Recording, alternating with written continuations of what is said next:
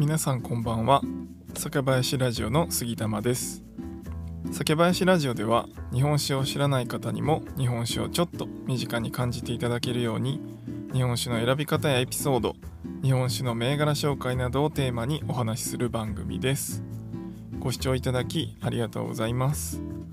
日本酒の呪文を解読するシリーズっていうことで室賀生原酒の室賀生原酒の3つの言葉で成り立っていますっていうお話から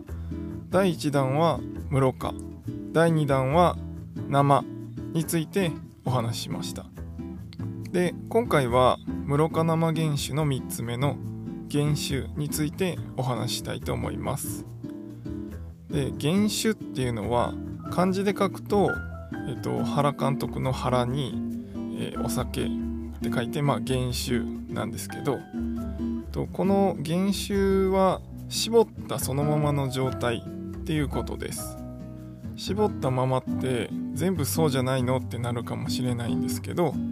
まあ、実はそうじゃないんですね。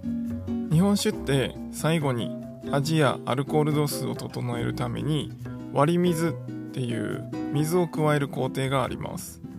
でこれはあの日本酒の量をかさ増ししてるとかそういうことではなくて最後の目指す酒質とか味わいのために行う工程で、まあ、基本的に日本酒を仕込んだ時の水と同じ水を加えて、まあ、このアルコール度数とかあとは風味あの香りとかその辺を整える工程をこの割り水っていう工程になります。でこの割り水をせずに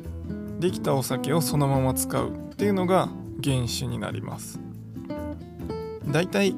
原酒って書かれているものはどちらかというとアルコール度数は高い傾向にあります。さっき説明したようにアルコール度数を整えるために、まあ、水で割って少し薄めるっていう風にするのでまあそれをせずにやるのがこの原酒なので通常15から16%ぐらいのアルコール濃度に最後割り水をして調整するんですけど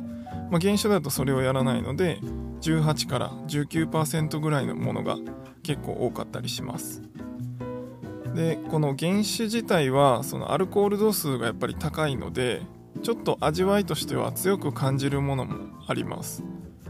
ただ、えっと、僕が先日飲んだ菊姫っていう石川県の日本酒の原酒があったんですけどもうそれはめちゃくちゃ飲みやすくてあのアルコール度数19度あるのにどんどん飲めちゃうんですね。なんでこれは危険なんですけどあのそういうアルコール度数が高くてもそういうスルスル飲めるような酒質っていうのもあったりします。で最近は原酒のままで低アルコールに仕上げるような銘柄も見かけたりします。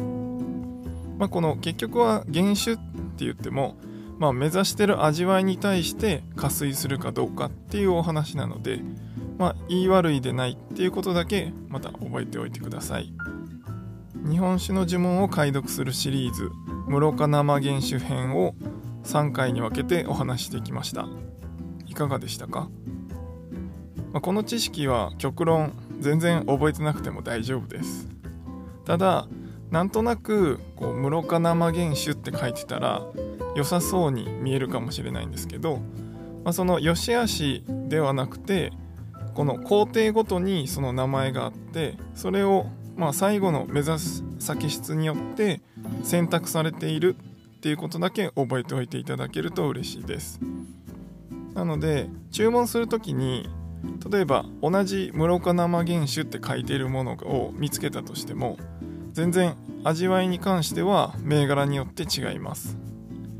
なので自分の好きな日本酒についてはまあ、今回紹介したような室賀生原酒っていうキーワードで覚えるんじゃなくてやっぱり自分の好きな味わい前飲んだ日本酒がどういう味わいだったかフレッシュさだったのかフルーティーな香りが良かったのかはたまたそのしっかりしたうまみが良かったのかこういうのを覚えておいて、まあ、あの次の注文する時とか次日本酒を買う時とかにそれを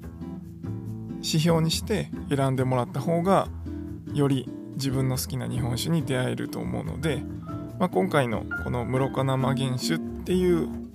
名前については、まあ、頭の片隅に置いておいていただけるとなと思っています。では今回はこの辺で終わりにしたいと思います。また次回の配信でお会いしましょう。またね。